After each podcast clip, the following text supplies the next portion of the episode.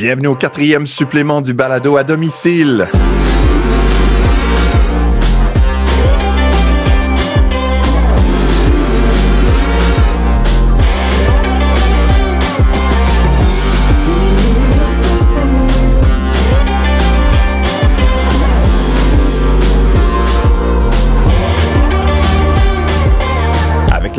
Mois de mai, le moment est venu de revenir 75 ans en arrière pour apprécier les performances d'un autre numéro 9 qui deviendra célèbre, un joueur de couleur celui-là, qui à sa façon fera vibrer Montréal.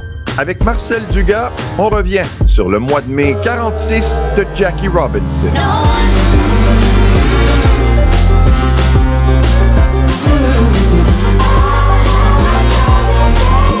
Avant d'aller plus loin, pour ceux qui savent de quoi je parle, euh, ben, sachez que le livre de Marcel, Jackie Robinson, Un été à Montréal, est finalement disponible en format Daisy du côté du service québécois du livre adapté. Donc, pour les abonnés, faites comme moi, lisez-le. Euh, bon, euh, pour ne pas s'étendre dans la flagornerie ici, j'ai déjà dit tout le bien que je pensais du bouquin à Marcel en privé. Monsieur Dugas, avant de regarder les performances euh, de Robinson en mai 46. Il y a un détail que tu as relevé, à savoir que la veille du premier match local, soit le 30 avril, ils sont revenus en avion un élément auquel on ne pense pas, hmm. nous, aujourd'hui, parce que prendre l'avion, c'est rendu quelque chose de tellement naturel, c'est tellement facile en temps normal, évidemment. Mais le fait des voyages en train, ça compliquait tellement la vie aux organisations sportives. Juste en 46, le nombre de fois que j'ai vu des matchs euh, qu'on a dû interrompre avant la fin parce qu'on avait un train à prendre. Évidemment, il n'y avait pas de train nolisé là. Il faut respecter les heures, tout ça, tout, ça, pardon. Euh, et là, on se trouve dans une situation où on avait dit aux joueurs, on va revenir assez tôt pour que vous puissiez vous trouver un appartement. Le match devait être en après-midi, le dernier match du premier voyage de la saison à Baltimore. Finalement, ça se passe en soirée. On décide de faire le retour en avion. C'était la première fois qu'une équipe de la Ligue internationale faisait un déplacement en avion. Ça prenait trois heures, Baltimore, Montréal. Oh.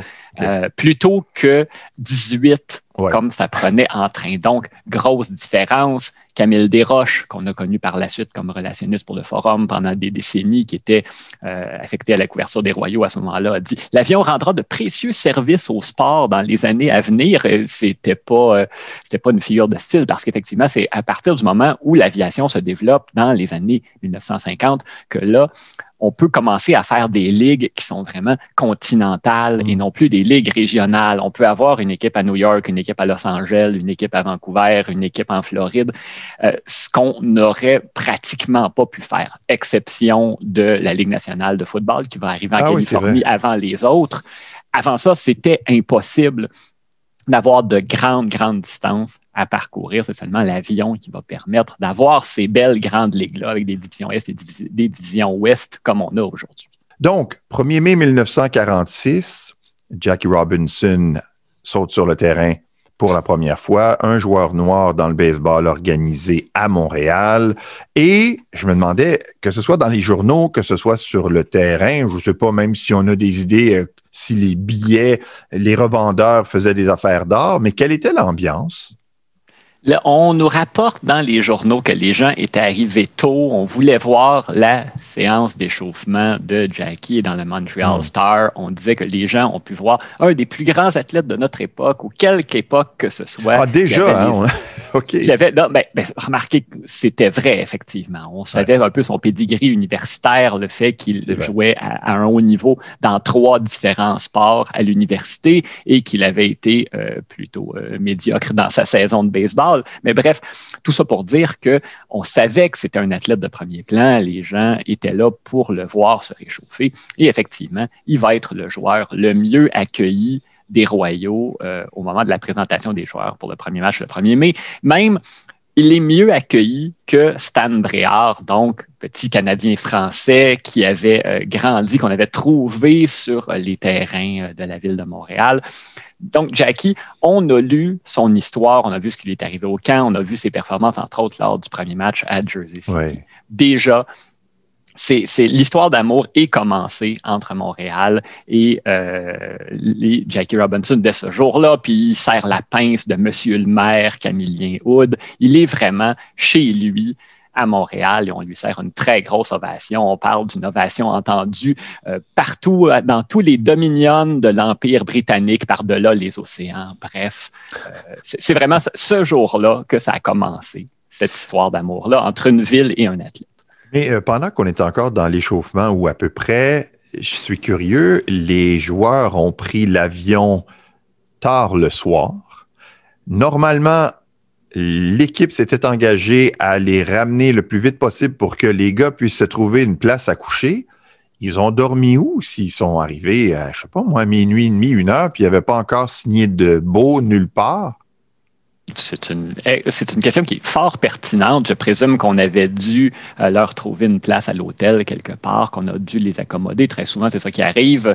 Vous arrivez avec un nouveau club, euh, on vous paie la chambre d'hôtel pour, disons, une semaine. Après ça, vous vous débrouillez. Je présume que ça devait ressembler un peu à ça dans ce Mais c'était pour ça l'avion. C'était pour leur donner, en théorie, le temps de se trouver une piole.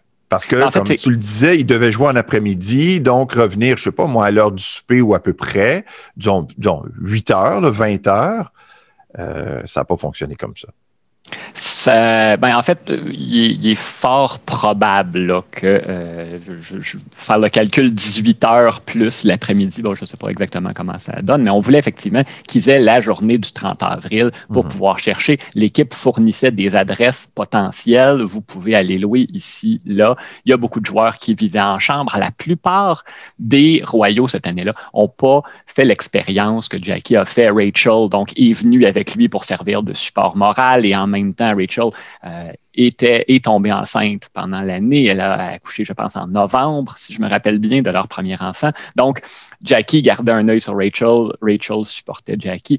La plupart des joueurs se contentaient euh, de venir seuls. C'est ce qu'a fait John Wright, l'autre joueur afro-américain. Lui avait laissé sa famille. Il avait une femme et des enfants. Il les a laissés euh, à la maison en Nouvelle-Orléans et était seul à Montréal pour le temps qu'il a passé ici. Donc, c'était le cas, je pense, de la plupart des joueurs. Je, vais présumer que c'était une minorité qui se trouvait véritablement un appartement comme ce que Jackie a fait. Mais j'aime beaucoup le détail que tu amènes, à savoir que l'équipe probablement fournissait des adresses, ce qui explique peut-être, euh, disons, qu'il n'y a pas de hasard dans l'ouverture et la gentillesse de la dame qui a ouvert la porte à Mme Robinson je vais présumer que ben, j'ai vraiment aucune idée ce système-là comment ça fonctionnait, mais je vais présumer quand même que euh, on ne s'attendait pas nécessairement à des gens qui, si admettons, c'est un système où euh, bon, je, sais entre autres dans le hockey junior là, ça se fait souvent, on cherche des mhm. familles d'accueil et les gens se portent volontaires pour accueillir des gens. Là, je ne sais pas si c'était un système comme ça. Si oui, on offrait, on, est prêt à louer à un, un joueur de baseball, c'est sûrement pas ce à quoi la dame en question s'attendait quand elle a ouvert la porte. Surtout pas dans le quartier Villeray, qui était presque exclusivement euh, blanc, canadien, français, catholique à ce moment-là. Donc, c'est légitime de penser que la dame était véritablement gentille et euh, qu'elle était, disons, ouverte, de, cœur et d'esprit. Ouverte d'esprit, voilà. Le match a lieu le 1er mai. Pourtant, le 2 mai, à lire les articles dans les journaux, on n'a pas été impressionné de la performance de Robinson il y, avait un certain scepticisme dans la classe journalistique, ce qui est normal, c'est leur métier. Euh, mais à ce moment-là, on se disait, euh, oui, Jackie connaît un très bon début de saison, ça va bien. Probablement que ça ne durera pas. Il ne sera pas capable de maintenir un rythme comme celui-là tout au long de la saison. Et je pense que c'était légitime. Je pense que n'importe qui mm. qui euh, a vu son début de saison, quand on sait les circonstances, quand on sait tout ce qu'il avait à affronter, on se serait pas douté qu'il aurait connu une saison aussi fabuleuse. Et franchement, moi, comme historien, je regarde ça avec le recul, j'ai de la, je m'explique mal qu'il ait pu connaître une saison aussi fabuleuse compte tenu de la pression. Il était en burn-out à partir du mois d'août. Malgré tout, il est le meilleur joueur de la Ligue internationale, qui était probablement le troisième circuit le plus fort dans le monde du baseball à ce moment-là. Donc, si on regarde ça a posteriori et on se demande comment il a fait, euh, prédire qu'il aurait pu connaître une saison comme ça, ça aurait été extrêmement audacieux. Effectivement, la plupart des journalistes se disent il ne pourra pas continuer comme ça. Il a vraiment déjoué à, à peu près tous les pronostics. Seul Branch Rickey, qui a toujours tout du long cru en lui, mm-hmm. il est vraiment le seul qui peut dire je savais que ça allait bien se passer.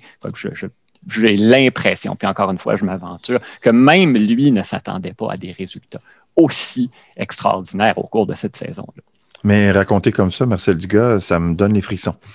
Euh, si l'équipe allait bien, bon, Jackie a terminé le mois, je ne sais pas si la liste des blessés existait dans ce temps-là, mais en tout cas, il, était blessé à la fin du mois. Mais avant sa blessure, est-ce que lui a connu un bon mois? Parce que les Royaux, là, euh, je crois que l'expression, c'est faisait flèche de tout bois ce qu'il a montré en fait en mai, c'est vraiment ce qu'il a offert comme genre de prestation tout au long de la saison. Mhm. Quand le mois se termine, il est en tête de la ligue pour la moyenne au bâton, pour les coups sûrs et les points comptés, ce qui s'est poursuivi euh, jusqu'en septembre, jusqu'à ce que la saison se termine. Une fiche de 21 victoires, 5 revers en mai, donc on est rendu à 27-11 depuis le début de la saison. Je reviens au 1er mai, 16 133 spectateurs étaient présents, sachant que le match d'ouverture de la saison suivait une saison remarquable en 45 que c'était le premier match à Montréal d'un joueur afro-descendant. 16 133 alors qu'ils ont connu des 20 000 plus tard dans le mois de mai. Je me dis, coudon, c'est-tu moi qui fais un plus gros plat de cette histoire-là? Est-ce que dans le temps, on était aussi excité que je le suis, que tu l'es aujourd'hui? 16 133, c'était une très grosse foule pour ah un premier match de la saison. Ce qu'il faut savoir, c'est que, bon, évidemment, le stade peut contenir à peu près 20 000 personnes. Il n'est pas question d'attirer des foules comme euh, ce que les expos ont fait certains jours dans l'immense stade olympique. Euh, la population n'est pas la même à l'époque non plus. Euh, les gens ne peuvent pas partir d'un peu partout au Québec. Il n'y a pas d'autobus qui part du Saguenay, qui part de Rimouski pour venir assister au mm-hmm. premier match de la mm-hmm. saison des Royaux. Pas à ce moment-là. c'est un, un mercredi, on est en après-midi. Donc, c'était une très bonne foule pour l'occasion, même si c'était effectivement un match euh, d'ouverture qui n'était pas comme les autres. Mais ceci dit, on peut compter que dans une saison, à l'époque, les Royaux avaient en réalité trois premiers matchs de la saison la toute première partie. Le premier programme double du dimanche, ça c'était toujours extrêmement populaire et souvent c'était là qu'on avait les plus grosses foules de la saison. C'est un dimanche, c'est congé. On a deux matchs pour le prix d'un. D'ailleurs, le premier programme double dominical de la saison va attirer presque 22 000 spectateurs. Et on a aussi le premier match de la saison en soirée. Les, premiers matchs, les premières semaines, on jouait toujours l'après-midi pour des raisons principalement climatiques. Quand on joue le premier match euh, sous, les lumières électriques, comme on disait à ce moment-là, ça aussi, c'est un événement. Donc, le, le match, le, Le premier match de la saison, en réalité, est divisé en trois à l'époque. Il faut vraiment voir ça comme un tout plutôt que de s'arrêter spécifiquement au nombre de spectateurs qu'il y avait ce jour-là, le 1er mai. Je termine avec quelques items qui ont probablement fait jaser les amateurs de baseball de Montréal à l'époque. Euh, bon, ça nous intéresse moins, mais Jean-Pierre Roy quitte les Dodgers au cours du mois de mai. Également, John Wright est cédé aux mineurs et l'affaire Stan Briard qui a sûrement fait jaser dans les tavernes.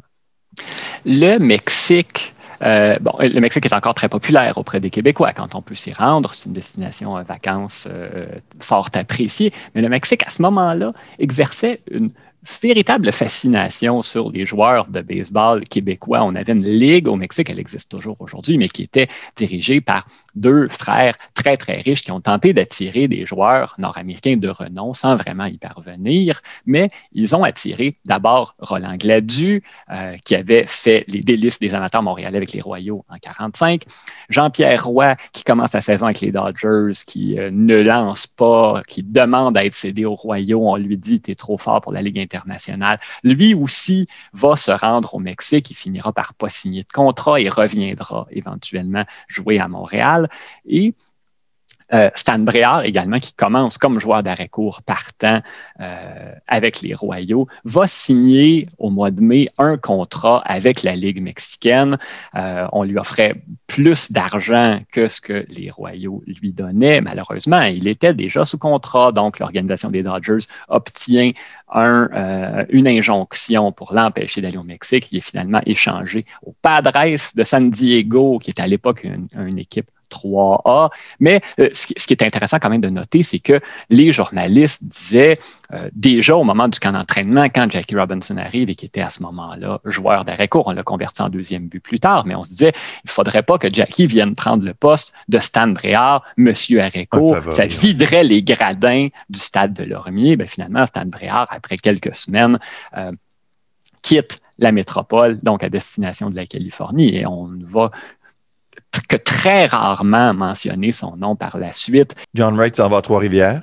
Et John Wright s'en va à Trois-Rivières, effectivement. Euh, il a lancé seulement deux fois dans l'uniforme des Royaux. Il est remplacé par Roy Partlow, donc un autre euh, joueur qui avait connu une brillante carrière dans les Negro Leagues. Il a presque 35 ans, donc on ne le considère pas là, comme un prospect pour l'organisation des Dodgers. Il est là d'abord et avant tout, comme le, terme qu'on employait souvent euh, à ce moment-là. Il était là pour tenir compagnie à Jackie Robinson. Et si en plus il pouvait donner un coup de pouce au monticule, c'était tant mieux. Mais sinon, euh, ce n'était pas la raison principale pour laquelle on fait appel à lui. Et euh, John Wright a passé le reste de la saison avec Trois-Rivières, qui est un autre club école de l'organisation des Dodgers. Et selon Wikipédia, Partlow a fini sa carrière à Granby en 51. Finalement, toujours au mois de mai, c'est Mervyn Rackley qui s'est finalement acheté des nouvelles chaussures. On avait euh, la vie d'un gérant dans le baseball à cette époque-là, même au niveau 3, c'était fait de toutes sortes de problèmes qui n'entre pas nécessairement dans la définition de tâche des entraîneurs d'aujourd'hui. Et euh, Clay Hopper, effectivement, a déclaré à la presse à un moment donné que euh, Marvin Rackley, donc voltigeur euh, avec l'équipe, qui était le seul joueur plus rapide que Jackie Robinson dans toute la Ligue internationale, pourrait être encore plus rapide parce qu'il jouait avec des chaussures qui n'étaient pas à sa pointure. Hmm. Et Clay Hopper a dit quand on va repartir, c'était à la fin du, premier séjour à domicile de la saison, quand il dit quand on va repartir, qu'on va être à Buffalo, euh, s'il faut que j'aille moi-même acheter des souliers de la bonne pointure à Marv Rackley euh, et que je les paye moi-même, je vais le faire. Ce sera un, investissement dans l'équipe. C'est le genre de choses qu'on n'entendrait pas un gérant d'aujourd'hui. Euh, non, mais ça soulève tellement de questions où les autres joueurs de baseball prenaient-ils leurs chaussures? Comment se fait-il qu'ils n'en ont pas trouvé à Montréal? Ou bien c'était une blague? Ou bien.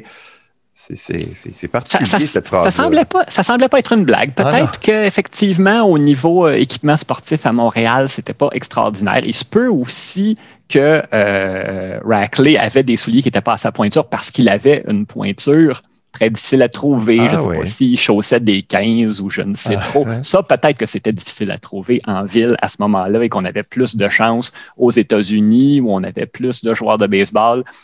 Malheureusement, malheureusement, il n'y a pas eu de suivi sur le dossier des chaussures euh, de euh, Marvin Rackley. Donc, je ne peux pas vous dire si effectivement la menace a été mise à exécution et qu'on lui a effectivement acheté des chaussures ou comment ça s'est passé. Mais il a dominé la Ligue internationale pour les buts volés cette année-là. Donc, on présume qu'il a réussi à solutionner son problème de souliers qui l'empêchait d'atteindre sa pleine vitesse. Mais tu me donnes envie d'aller faire des recherches pour essayer de voir si on ne peut pas trouver le gabarit de Marvin Rackley quelque part. Bon, souvent, les, voleurs de bus, c'est des petits rapides, des petits minces.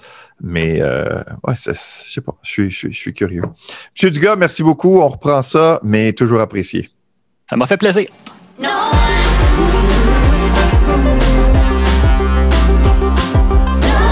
En espérant que ça vous plaise, que ça vous informe, assistance au montage et mix final, Yannick Roberge, réseaux sociaux, Julie Bernier, mon nom est Fortin.